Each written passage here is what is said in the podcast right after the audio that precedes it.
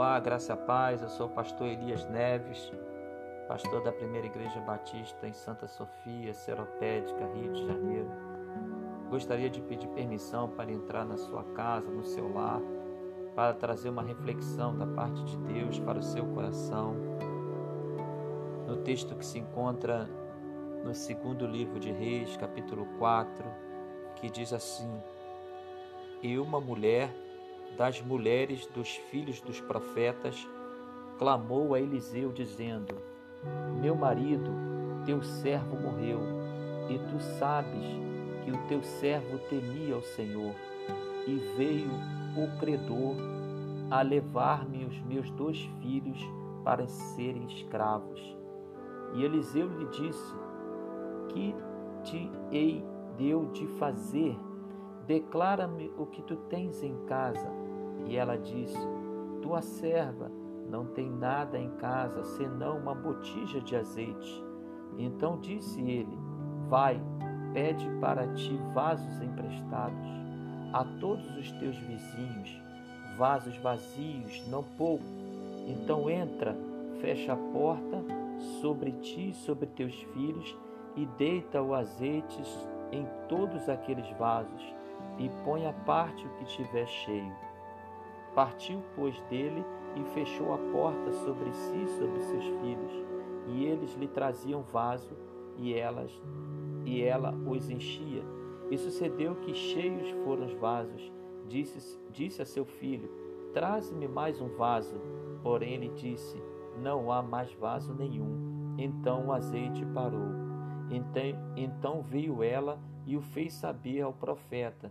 E disse ele: Vai, vende o azeite e paga a tua dívida, e tu e teus filhos vivei do resto. O tema dessa reflexão é: o que você tem em casa? O que você tem em casa?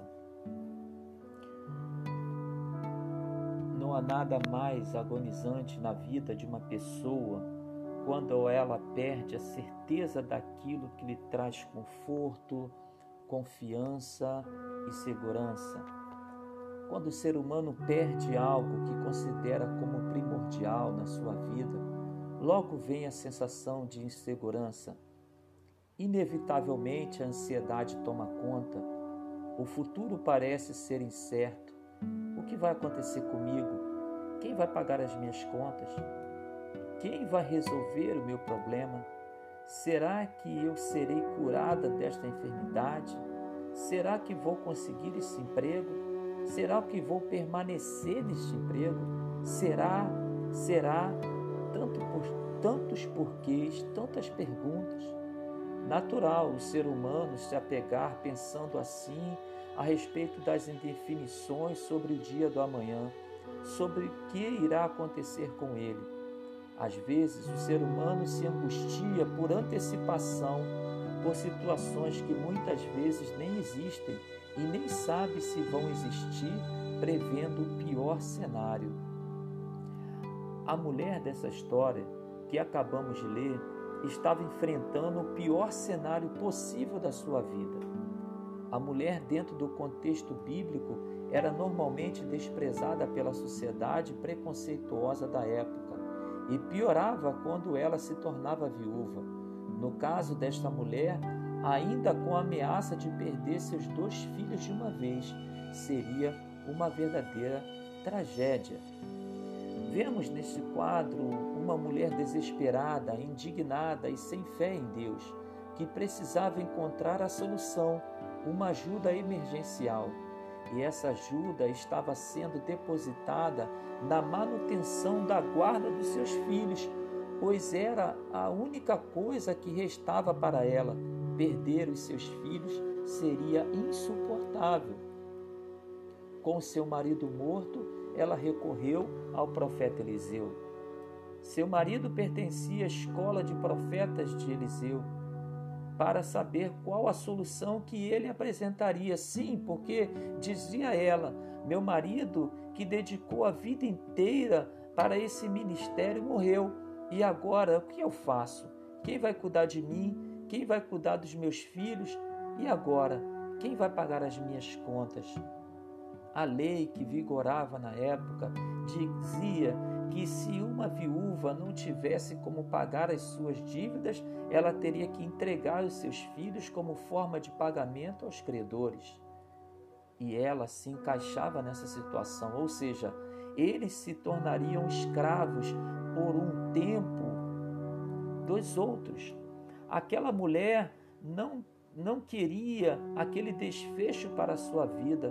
Aquela mulher estava desesperada, ela não tinha mais expectativa e sua fé estava abalada.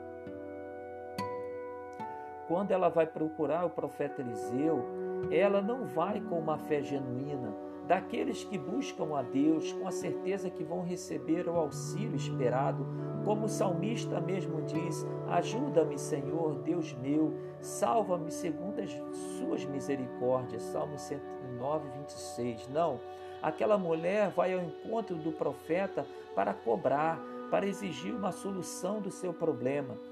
Que, segundo ela, o responsável estava na sua frente ao dizer: Olha, o meu marido servia a Deus e morreu, hein? A fé daquela mulher precisava ser restaurada.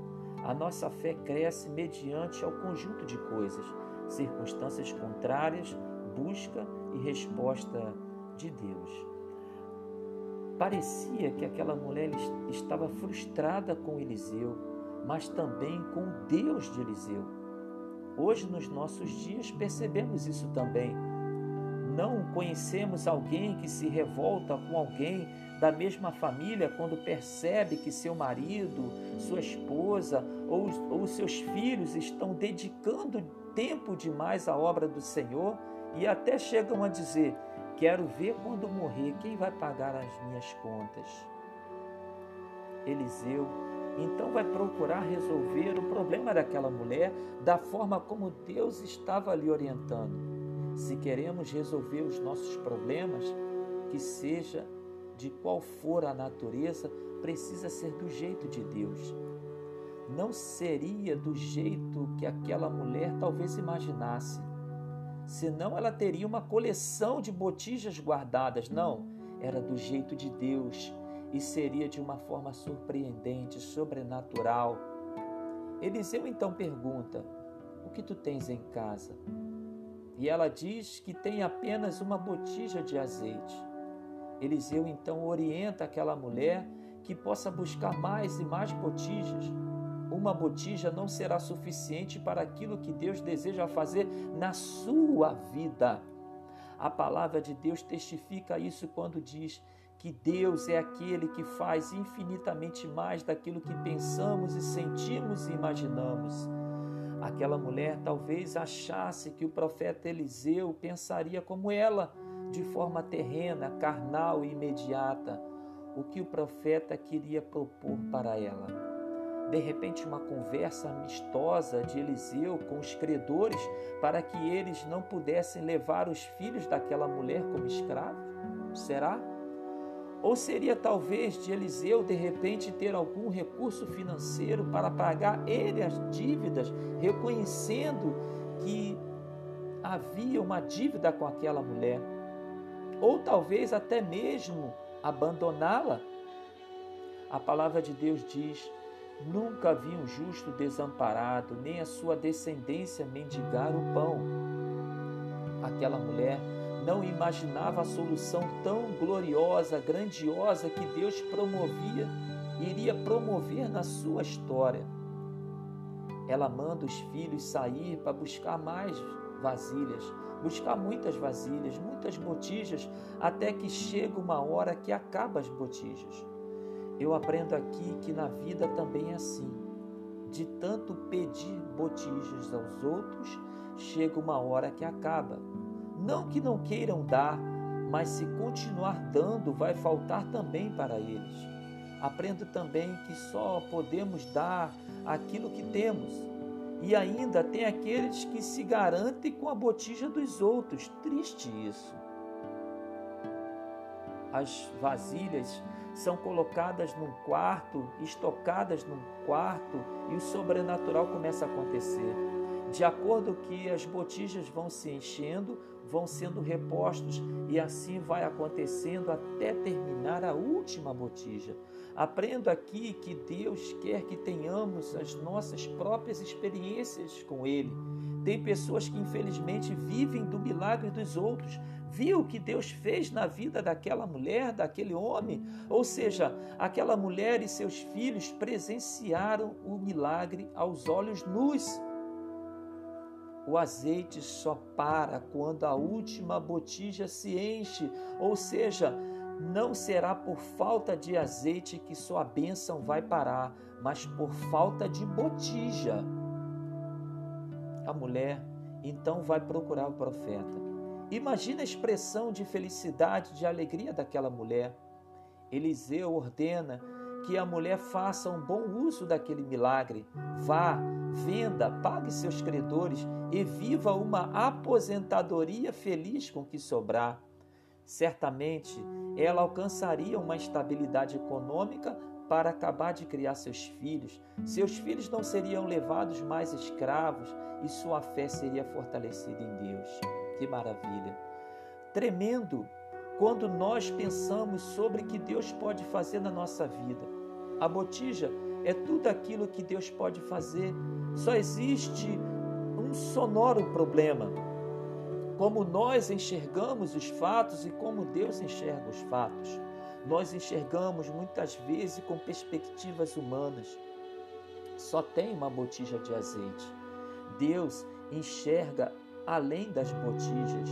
Deus enxerga, enxerga as botijas cheias e você vendendo o azeite e vendendo e vivendo com o que vai sobrar, ou seja, de uma forma sobrenatural. O milagre já se realiza. Devemos pedir a Deus esta fé para enxergar o sobrenatural. Precisamos depositar a nossa fé em Deus e não no homem Eliseu. Precisamos para para viver o sobrenatural.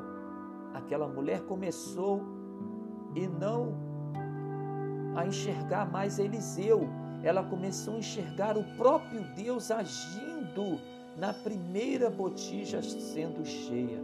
Temos vivido os tempos de pandemia e como está sua fé? Será que sua fé está tão pequena que não consegue encher uma botija? Será que está tão pequena que está pingando como um conta-gotas? Tua fé precisa ser aumentada, você precisa ver além de uma botija, você precisa ver o sobrenatural de Deus. Mas é necessário que você adote a cartilha de Deus para que sua fé cresça. Para isso será necessário seguir as regras dessa cartilha. Em primeiro, o profeta precisa estar dentro da sua casa. É necessário que você tenha dentro da sua casa o profeta, não Eliseu, não pastor, não qualquer outro homem, mas a palavra de Deus. A palavra de Deus, isto sim é o profeta. É a palavra de Deus, ela precisa estar na sua casa, e muito mais ela precisa estar no seu coração. Escondi a tua palavra no meu coração para não pecar contra ti. O profeta precisa estar dentro da sua casa e não do lado de fora. Aquela mulher levou o profeta Eliseu para dentro da sua casa. Você tem o profeta dentro da sua casa? Ou será que você está botando o profeta fora da sua casa, do lado de fora? Ou será que você está dizendo: Olha, profeta, pode falar daí mesmo que eu vou te ouvir? Não o profeta tem que estar dentro da sua casa para que o milagre aconteça. Segundo, a segunda regra dessa cartilha é que você precisa ouvir a voz do profeta. De que adianta você ter um profeta dentro da sua casa se o profeta está mudo? Quando o sacerdote Zacarias recebeu uma mensagem da parte de Deus através de um anjo de que ele seria pai mesmo já sendo velho, não acreditou. Por não acreditar, o anjo disse que ele ficaria mudo, porque não deu crédito ao que Deus estava falando. Zacarias só voltou a falar quando nasceu João Batista, o maior dos profetas de Israel. De que adianta você ter um profeta mudo dentro da sua casa? De que adianta você ter um profeta, um profeta dentro da sua casa, mas que não fala? De que adianta você ter um profeta dentro da sua casa que não te ouve? De que adianta você ter um profeta dentro da sua casa que se cair, quebra? De que adianta você ter um profeta dentro da sua casa que foi feito pelas suas mãos ou fruto da sua imaginação? Quantas pessoas estão fazendo profetas, estão colocando dentro das suas casas seus próprios profetas estão se decepcionando com eles, estão clamando para eles: profetas, profetas, profetas, mas os profetas estão mudos e ainda não falam o que é necessário para você ouvir. O que você tem que fazer é mandar estes profetas embora, porque na verdade são falsos profetas Precisamos dar ouvido, dar crédito ao verdadeiro profeta que é a palavra de Deus, porque a palavra é espírito e vida. A palavra diz expressamente: ouça o que o Espírito diz às igrejas, clama a mim e responder-te-ei e anunciar-te-arei coisas grandes e firmes que não sabes. Ouça o profeta, ouça a palavra de Deus. A terceira regra dessa cartilha é que você deve obedecer o profeta. Você deve obedecer a palavra de Deus. Você pode até fazer do seu jeito, mas não terá garantia nenhuma de sucesso. Mas com Deus não. Quando ele fala, acontece. Quando você está alinhado com a vontade de Deus, o milagre é questão de tempo. Até o que não existia passa a existir. Até o que estava morto revive pelo poder de Deus. Aleluia. Se o profeta manda você recolher vasilhas, recolha. Você não deve reclamar, mesmo que seja estranho. Você deve obedecer, você deve recolher as vasilhas. É do jeito dele, não nosso. Sabe por que muitas vezes o milagre não acontece nas nossas vidas?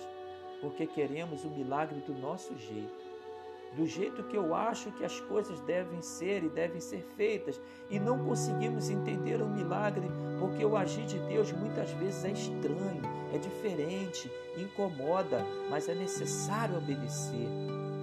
Deus mandou um general, o general Namã, mergulhar sete vezes no Rio Jordão, e ele no início questionou: por acaso não existe rios mais limpos na minha terra?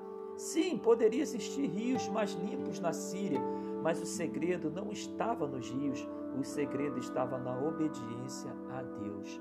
O azeite simboliza a presença de Deus. Quando você segue essa cartilha, você começa a ver um milagre acontecer, você começa a ver a sua fé crescer, você começa a ver o sobrenatural acontecer e isso fortalece você.